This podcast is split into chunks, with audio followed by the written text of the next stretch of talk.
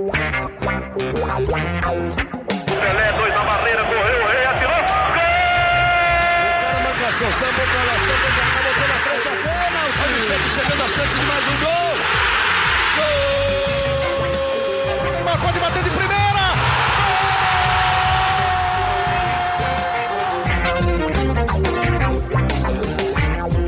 Orgulho que nem todos podem ter. Eu sou Leonardo Bianchi Eu sou Juliano Costa. e esse aqui é o podcast semanal do Peixe aqui no Globoesporte.com. E a gente vai falar muito, claro, sobre a vitória do Santos por 2 a 0 sobre o Palmeiras nesta quinta-feira, a volta do futebol bem jogado do Santos e Sampaoli. E para falar de Sampaoli, a gente trouxe aqui um professor também, professor Murici Ramalho. Tudo bem, professor? Tudo bem, graças a Deus. É, as as pessoas sempre lembram, é, como treinador do Santos, sempre da Libertadores. Só que esquece que eu ganhei dois campeonatos paulistas e uma Recopa. E né? ganhar Campeonato Paulista é legal também. É. Ganhar, ganhar é bom, né, professor? Sempre é bom ganhar. Professor, então, falando em ganhar, então, o Santos venceu o Palmeiras, jogou bem, voltou a jogar bem, né? O que, que você achou desse jogo contra o Palmeiras? Bom, não é surpresa nenhuma é, que o Santos, sempre nos primeiros 10, 15 minutos, é histórico, vai pressionar o adversário. Porque isso é uma. Ainda mais na Vila, né? Ainda mais na Vila, sempre vai fazer isso. Já trouxe, o São Paulo trouxe esse jogo para a Vila para isso. Porque a diretoria queria no Pacaembu. Então ele já trouxe para a Vila porque a atmosfera ajuda realmente a pressionar, ajuda o tipo de jogo que ele quer, né? Ele tem um tipo de jogo de pensamento de, de filosofia de futebol, que é pressionar o tempo todo o adversário, né? Principalmente quando começa o jogo. Agora, o que me surpreendeu é que o Palmeiras, porque hoje se estuda demais os adversários. O Palmeiras sabia tudo o que ia acontecer. Sabia que ia ser pressionado, né? Sabia que a bola parada do Santos ela é perigosíssima, né? E aceitou isso. Isso, isso me causou estranheza, ou seja, aceitou. Aceitou a bola individual, que você tem que marcar mesmo. O Gustavo Henrique ele é, um, ele é um jogador que, se você deixar, ele vai te, ele vai te fazer a dupla dano. de zaga do Santos é muito boa, Ca- né? E cabeceia muito bem. E aí você tem que marcar pelo menos essa dupla homem a homem, os dois. O resto pode marcar misto, mas esses dois, homem a homem. Então isso que me estranhou muito o Santos e do, do Palmeiras e também a velocidade, né? Um tava 100 por hora e o outro tava 50, 60 por hora. Aí não tem como. E professor, falando então agora um pouquinho mais de Sampaoli, passou aquela época já que semanalmente a gente tinha notícia de atritos dele com, com o presidente, com o diretor, você já deve ter passado muito por isso. Eu sei que você gosta de falar mais do campo, então como é que você define o trabalho do Sampaoli? Agora já são 10 meses já de trabalho, já são ele completou 50 jogos na vitória contra o Palmeiras. Como é que você tem visto esse trabalho do professor Jorge Sampaoli? Olha, eu tenho defendido já há algum tempo você contratar um profissional para ficar entre a, a diretoria e o treinador e o plantel. E o Santos fez isso. O Santos trouxe Paulo Autuori. Depois que trouxe Paulo Autuori, que teve uma conversa franca com, com o São Paulo, parou a discussão publicamente, porque não dá. Tava toda semana o, o São Paulo vinha público reclamar do presidente. E, e- e o presidente contratou vários jogadores, se contratou bom ou não, mas quem mandou foi o São Paulo. Agora, desde que você tem um profissional que é respeitado como Paulo Autori, acalmou as coisas. E aí, aí São Paulo só se preocupou dentro do campo, né? Que é o trabalho dele e é muito bom o trabalho dele. Ô, Maurício, eu queria entender de você, assim, quais são os conceitos táticos do, do São Paulo que mais te agradam? O que, que você vê que é diferente e que te agrada? O que mais me agrada é, é o que hoje é, o que tem no futebol, que é a posse de bola. Só que a posse de bola dele é diferente de todas as posses de bola. É uma posse de bola ofensiva. É uma posse de bola que vai toda não é toque hora... pro lado, né? Não, não é. Porque tem time que tem posse de bola de 70%, mas fica os dois zagueiros jogando, os volantes ficam jogando. O Santos não. O Santos ele tem a posse de bola desde trás, que sai com os zagueiros, até com o goleiro, mas ela acaba no gol adversário. Então, isso que eu gosto do Santos, a intensidade, né? E você vê que se você tem o jogador do Santos, se você olhar com carinho, não tem, não tem um grande jogo, elenco, ou seja, o ataque é Marinho, Chacha e, e o garoto Thailson, né? Isso. É, você Pô, tá isso. Você vê que não tem nenhum fera aí nesses caras, né? Mas são todos jogadores de velocidade, que é o estilo do São Paulo. Ele escolheu esse tipo de jogador. Setor de meio campo, não tem nenhum volante. É tudo jogador de armação de jogo. Então você vê tudo intenso, né? Tudo intenso. Todo Isso mundo eu tem que é saber melhor. jogar, né? Além de saber jogar, não dá para ser lento. O time dele não tem lento. O time dele só tem cara agressivo e veloz. E isso faz o futebol ficar mais bonito, né? Mas tem, tem alguma coisa no trabalho dele, taticamente, que, que você acha que. É, Que é o que torna você jamais, diferente? jamais usaria? Alguma coisa ruim ainda? Alguma coisa que ele precise melhorar? Não, ele. me- Olha, é, é, isso é, é números, é porcentagem. E acho que ele está aprendendo um pouco. O São Paulo ele tem. é, eu sei porque eu enfrentei o São Paulo. É, o que ele muito, ele gosta demais de jogar com três zagueiros. Só que ele tem que entender que hoje é muito difícil você encaixar os três zagueiros nos esquema que se joga hoje, porque se joga com dois caras abertos. Então não tem sobra no três zagueiros. E a, e a porcentagem do Santos com três zagueiros é muito pior do que dois zagueiros. O Santos joga muito melhor com dois zagueiros. Então, é essa, essa coisa que ele tem, que ele está perdendo um pouco, está deixando de lado, porque é uma coisa que hoje no futebol se usa pouco, né? Com essa linha de três zagueiros. Então, isso ele está melhorando e eu acho que isso é um bom sinal. Uma curiosidade, quando você fala três zagueiros, você se refere aos três zagueiros de fato? Tipo, Gustavo Henrique, Luiz, Lucas Três Veríssimo? zagueiros- Ou quando o Jorge, por exemplo, joga na zaga, não, você não, também... Não, é, três zagueiros mesmo, né? Quando joga Viríssimo, joga o Aguilar e joga o, o- o Henrique, né?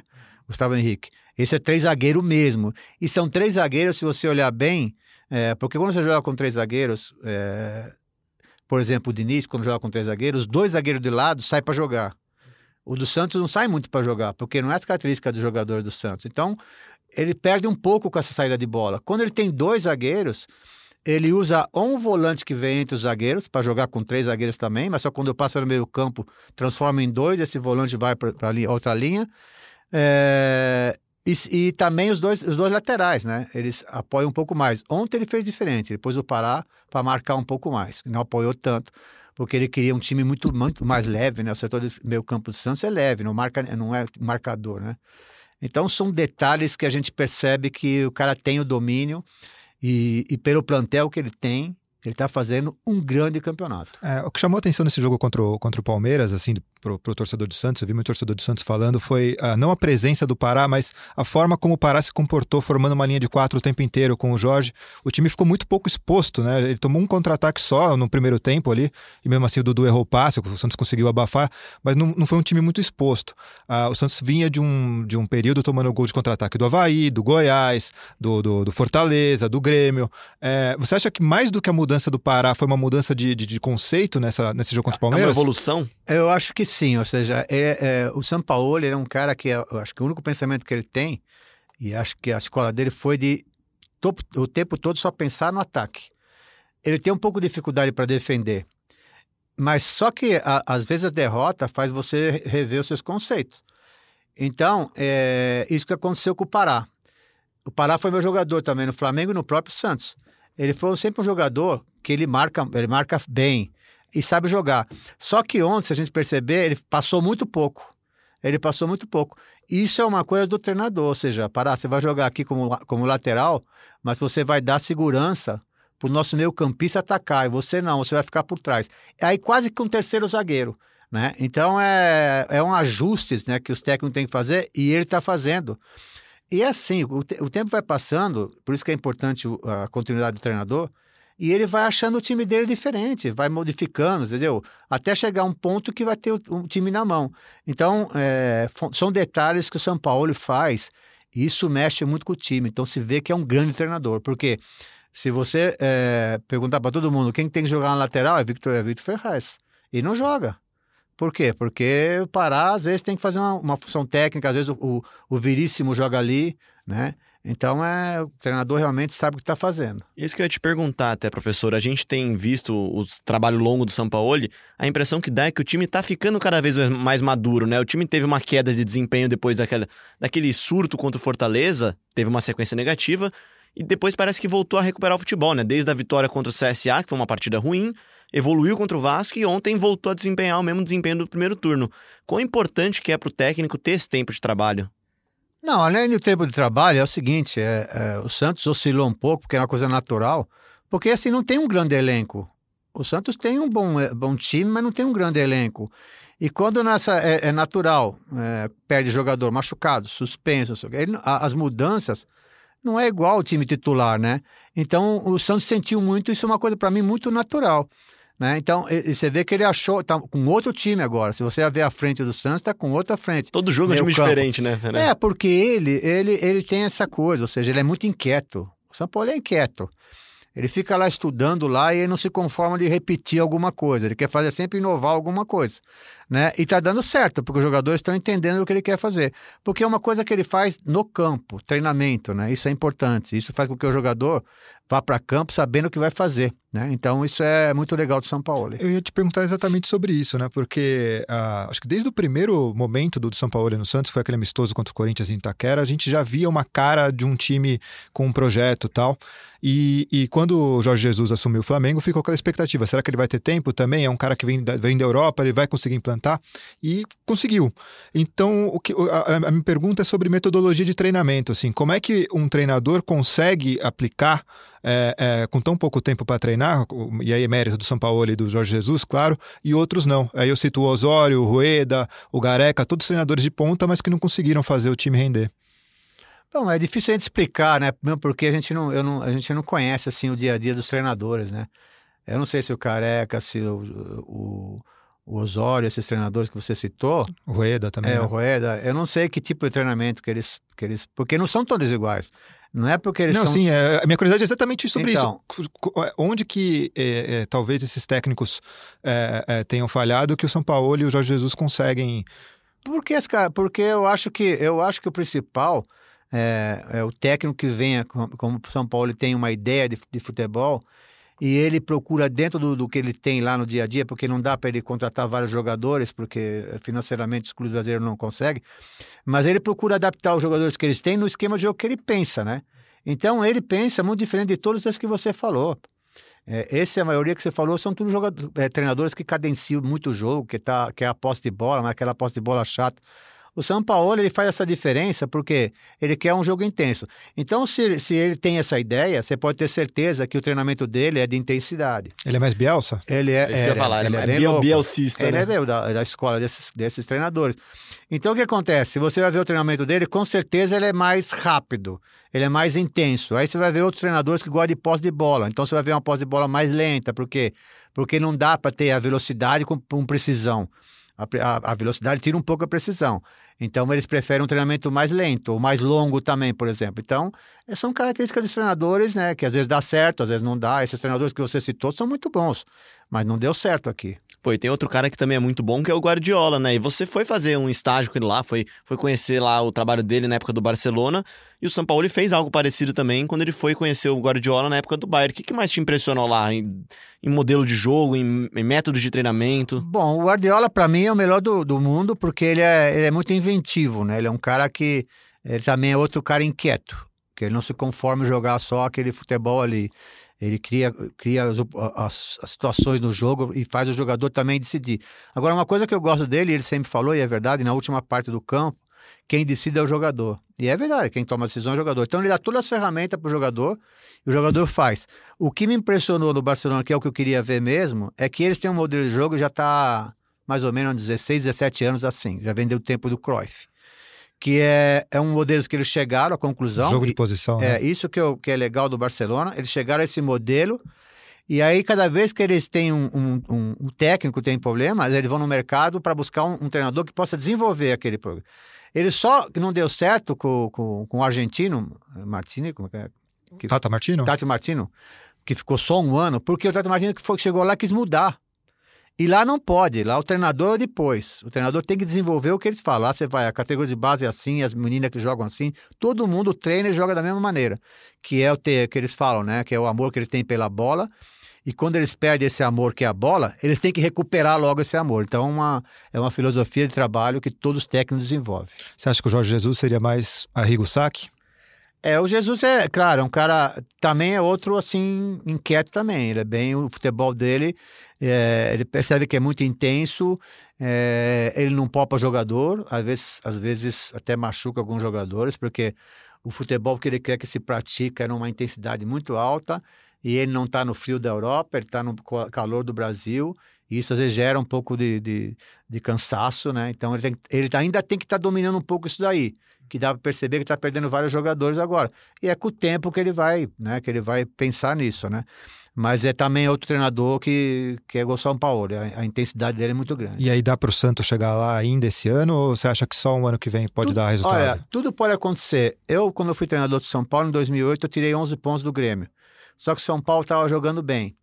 Hoje, o Flamengo está muito superior a todos esses times. Os times oscilam muito e o Flamengo não oscila. Então, a tendência é o Flamengo ganhar. E principalmente pelo elenco também, né? O Claro. que, que a gente falou? A gente já falou aqui mais de uma vez, né, professor? Muitas vezes. Que, que o Santos não tem um time ruim, não tem um elenco ruim. Só que na hora de mudar o time, as opções do Flamengo são melhores que as opções do Palmeiras e do Santos, né? É, é igual o Palmeiras também. O Palmeiras contratou muito, mas se você for ver bem, é, não são assim grandes jogadores. São bons jogadores, mas não são tão diferentes como o Flamengo. O Flamengo já contratou melhor, eu acho, né? Então você vê, o Palmeiras tinha aí, contratou quase que cinco centroavantes e não tem nenhum.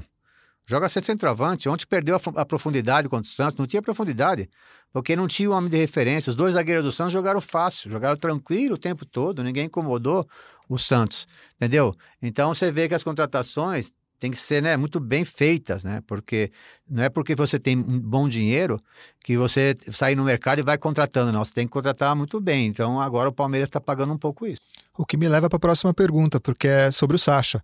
É curioso que no, no Campeonato Paulista o São Paulo ele não, não, não gostava, não queria né, o, o Sacha. E de repente ele descobriu um jogador fazendo uma função nova, né? Que, quer dizer, que não é muito comum aqui no futebol brasileiro, que é do falso 9, mas que com uma evolução muito grande. É, queria saber de você, como é que o treinador encontra uma posição para um jogador assim, faz evoluir? Você tem algum caso na sua memória assim que te remete ao- a, essa, essa evolução do Por Sacha? isso que eu acho que os treinadores não têm que ter mania e nem desistir dos jogadores. Ele, São Paulo, estava quase desistindo do Chacha. Ele falou até publicamente isso. Deixou o Chacha de Ele lado. e quase falou, foi liberado. É, ele falou, eu não quero isso aí, mais ou menos desse jeito, entendeu? E aí, é claro, o que que acontece? É o dia a dia. O jogador vai mostrando para o treinador que ele tem condições. E aí o, joga... o treinador tem a obrigação de tirar o melhor que ele tem. E é o que ele faz com o Chacha. Ele está treinando o melhor de um jogador que é normal, que a verdade é essa, ele é normal, mas que com o São Paulo ele rende para o time. Ele rende para o time. Então, são duas coisas. O, o jogador está mostrando e o treinador está observando e tentou achar a melhor posição para ele.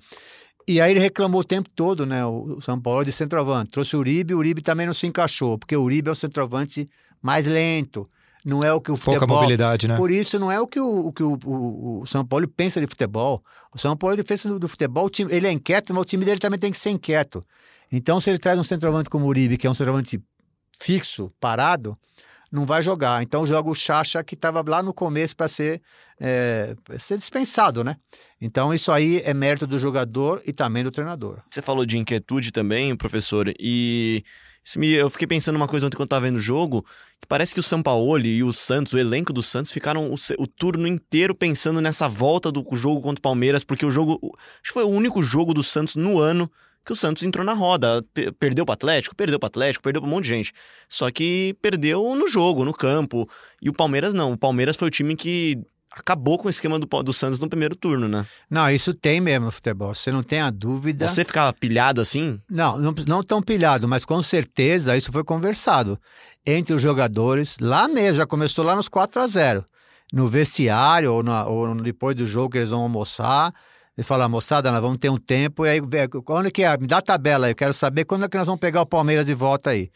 Porque nós temos que dar essa. Marca na agenda já. Não, né? porque, meu, 4 a 0 é sofrido. Eles passaram, o Palmeiras passou por cima também deles aqui.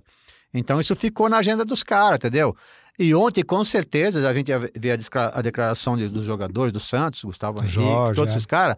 Todos falando, falaram, né? Todos falaram, meu, a, como, como é que foi a conversa na pressão? É só uma só, nós vamos pressionar eles desde que na hora que a gente entrar em campo, no túnel. Com nós 20 vamos pressionar minutos eles. de jogo. Meu, esse era, esse era o pensamento, porque eles falaram, lembra dos 4x0 que nós tomamos? Foi doído. Porque o cara, quando toma 4, ele não dorme, ele não sai na rua, ele fica com vergonha. Meu, é, é terrível isso. E eles, com certeza, nessa conversa, nesse jogo, antes do jogo, a, a semana toda é, foi de, de- dessa conversa dos 4 a 0 E você sabe que agora o Santos chega na fase do campeonato em que ele vai, re- vai ter a chance de repetir a sequência de sete jogos que basicamente levaram ele para a liderança, né? Que foram sete vitórias seguidas e o empate com o Internacional, que é o adversário desse final de semana. Projetando assim a sequência do Santos, professor, a gente já falou se dá para brigar com o Flamengo. O quanto você acha que é factível essa, essa luta pelo título? Não, é claro que dá para brigar, porque no futebol pode acontecer tudo. A, a não ser, tem só uma dúvida em relação ao Flamengo, que é uma coisa que pode acontecer, porque tá aí o, a Libertadores. Se o Flamengo tiver um tropeço na Libertadores, pode ter uma reviravolta no campeonato, porque é assim, ou seja, a parte emocional vai embora, toda aquela confiança que tem no treinador, que tem nos jogadores, vai embora. É, então, eu acho que a única maneira de mudar esse cenário do futebol brasileiro hoje que o Flamengo está jogando em relação aos demais é sair da Libertadores. Se do contrário, é muito difícil, né? Porque ele está muito forte mentalmente, taticamente. Agora, tudo pode acontecer, cara. São, são alguns pontos aí que estão na frente. Se o Santos, se o, se o Flamengo jogar, vai a oito. A gente já achou que o Palmeiras também não seria alcançado, que o Santos não seria Então, alcançado. a gente, vírgula, né? É, no geral, as pessoas agora, acharam. Né? Agora, o que acontece? Na verdade, é, a gente não via o Palmeiras jogar tanto futebol para estar tá ali. Como também o ano passado o São Paulo, que começou muito bem, a gente não viu o São Paulo para estar tá em primeiro. Aguirre, né? né? A gente tem que analisar tudo, a posição e como está jogando e como está conseguindo o aqueles resultado pontos. e o desempenho, né? Como está conseguindo aqueles pontos, entendeu? Então a gente não via toda essa firmeza nesses dois times, né? Que é o contrário que nós estamos vendo no Flamengo. Agora, eu acho que o único problema é esse tropeço que pode ter contra o Grêmio, que eu acho muito difícil, mas pode acontecer. Uh, professor, para te liberar, que eu sei que ontem o senhor saiu daqui, era quase meia-noite, hoje de manhã já está aqui de novo, está gravando já, está fazendo o jornal hoje com a Maria Júlia, está fazendo de tudo aqui, você não vai conversar com o Louro José. é, então, para terminar, queria aqui que você falasse da, da Libertadores de 2011, que é, é lembrada com tanto carinho pelo torcedor do Santos, quando você assumiu, o time estava numa fase, estava numa situação difícil, quase, é, quase eliminado na primeira fase ainda, e de repente teve, é, embalou de um jeito, chegou no título. Qual foi o pulo do gato ali? O que, que, que, que você fez ali que foi o pulo do gato para aquele time do Santos reagir daquele jeito? Bom, eu assistia muito o Santos jogar, como assisto futebol de todo mundo, né? E, e quando me convidaram, é, eu achava que tinha é, um ponto que o Santos tinha que ajustar, porque o Santos é aquele time do Santos é muito agressivo e muito ofensivo, mas tinha um ponto que era vulnerável, ou seja, no setor de meio campo. Então eu fiz uma coisinha só simples, porque o Santos tomava muitos gols. É, inclusive quando eu fui ver aqui o jogo contra o Colo-Colo na Vila, que foi 3 a 2 foi quando eu fui no, no jogo seguinte eu ia a, eu ia começar a dirigir o Santos lá contra o Cerro, que a gente não podia nem empatar o jogo, a gente precisa ganhar. E, e ganhar sem Neymar, sem Elano, sem Love, porque eles foram expulsos nesse jogo. Então, essas duas coisas que me chamavam a atenção. Essa a parte vulnerável no setor de meio campo, porque jogava muito exposto, só com os dois zagueiros, só com o Dracena e Durval. Os volantes eram muito ofensivos, começava com o primeiro volante, que era o Aroca. Né? Então, era um time muito ofensivo, mas ao, ao mesmo tempo tomava muitos gols, né? Isso na Libertadores não tem como, ou no campeonato qualquer, não tem como você tomar muitos gols e ganhar a competição, né? Então, eu acho que a única diferença que eu fiz, claro, que mentalmente também eu deixei o time forte, com confiança, né? Pela experiência que a gente tem, quando a gente chega no lugar, os jogadores confiam no que você está fazendo. E a outra coisa é que eu pus o Adriano na frente da zaga. Falei, você vai ficar aqui, ó, vai atacar todo mundo, você é o único cara que vai ficar. Então, nós vamos, em vez de marcar com dois, quando a gente estiver no ataque, a gente vai marcar pelo menos com três que é o natural dos times, né? Porque não dá para marcar com dois, senão você toma contra-ataque toda hora. E aí foi o que solucionou o Santos. A gente continuou jogando igual, no ataque, respeitando as características dos nossos jogadores, mas tendo, quando você estava no ataque, uma confiança que se perdesse a bola, atrás estava seguro, entendeu? Então foi esse detalhe só que eu fiz, e aí deu esse balanço e o time foi embora. Ter Ganso e Neymar também ajuda, né? Não, então, por isso, é, é, é, você, alguém tem que fazer o trabalho sujo que a gente fala. Então, Adriano é o cara que tinha que, meu, carregar o piano, cara. É o cara que tinha que dar o bote ali, bote ali, por quê? Porque lá na frente tinha que deixar à vontade o Ganso, o Neymar, pô. Eu não, eu não podia trazer os caras para marcar. Neymar assim, ficar secretário de lateral, Não, né? não dá. Eu, isso aí eu não gosto. Que ele fica correndo atrás de lateral, não dá. Eu tenho que fazer alguma cobertura sem ele buscar o lateral. Porque senão não dá, ele não tem, o campo fica muito grande para ele chegar lá na frente, né? Então é o que nós fizemos lá, ou seja, fizemos, claro, a gente trazer também olhando um pouco para dentro, é uma, uma maneira de jogar para deixar dois jogadores que são fora de série, que é um que pensa mais que os outros, que é o Ganso, que pensa mais que os outros mesmo, e o Neymar, que é o definidor, é o, é o craque, é o gênio. Então, você tem que ter privilégio né, nesse time. Então, eu acho que o segredo foi esse, o Adriano e a confiança que eu passei para eles. Valeu a pena, né? Valeu a pena, cara. Foi, foi, foi, começou com os campeonatos, porque assim, um campeonato vai empurrando o outro. A gente ganhou o Campeonato Paulista, empurrou a Libertadores e vai empurrando. E aí veio a Recopa junto também, então é confiança, né? Professor, é um privilégio ouvir o senhor falar de, de tática aqui com a gente, de falar de, de, de, bola, campo, três pontos, que é o que a gente gosta, que o torcedor gosta de ouvir. E eh, fica aqui o convite para sempre que o senhor quiser falar de Santos aqui, tá, a casinha tá aberta para As portas do GE Santos sempre estão abertas para o professor Murici Ramalho, ainda mais com todo o currículo vitorioso, todo o É. carinho que a torcida tem com ele. Já participei várias vezes e, e falar dos times que a gente trabalha, né? Que a gente trabalhou é muito legal, né? Rever o- Conhecimento de causa, Não, né? é porque a gente tem mais facilidade, né? A gente conhece o lugar, sabe como é que funciona, né? Então, e pra mim sempre é um prazer falar de futebol, cara. Qualquer hora eu tô, e quando eu tenho tempo, qualquer hora eu tô aqui. Valeu, professor. Obrigado Valeu, você um abraço, também que obrigado você que ouviu a gente até aqui essa edição extraordinária do podcast, claro, porque a gente aproveitou que o Murici veio aqui e falou, vamos, vamos falar um pouquinho de de São Paulo. Pegou ele pelo braço. Pegamos pelo braço, vai. Pegamos pelo braço pra falar de São Paulo, falar de Santos, falar de vitória no clássico e falar que tem muito campeonato brasileiro. A gente volta agora semana que vem, se nada der errado. E semana que vem a gente volta pra falar muito mais sobre Santos. Ouça a gente em globesport.com/podcast, também no Apple Podcast, no Google Podcast e no Pocket Cast. Grande abraço, valeu. Tchau.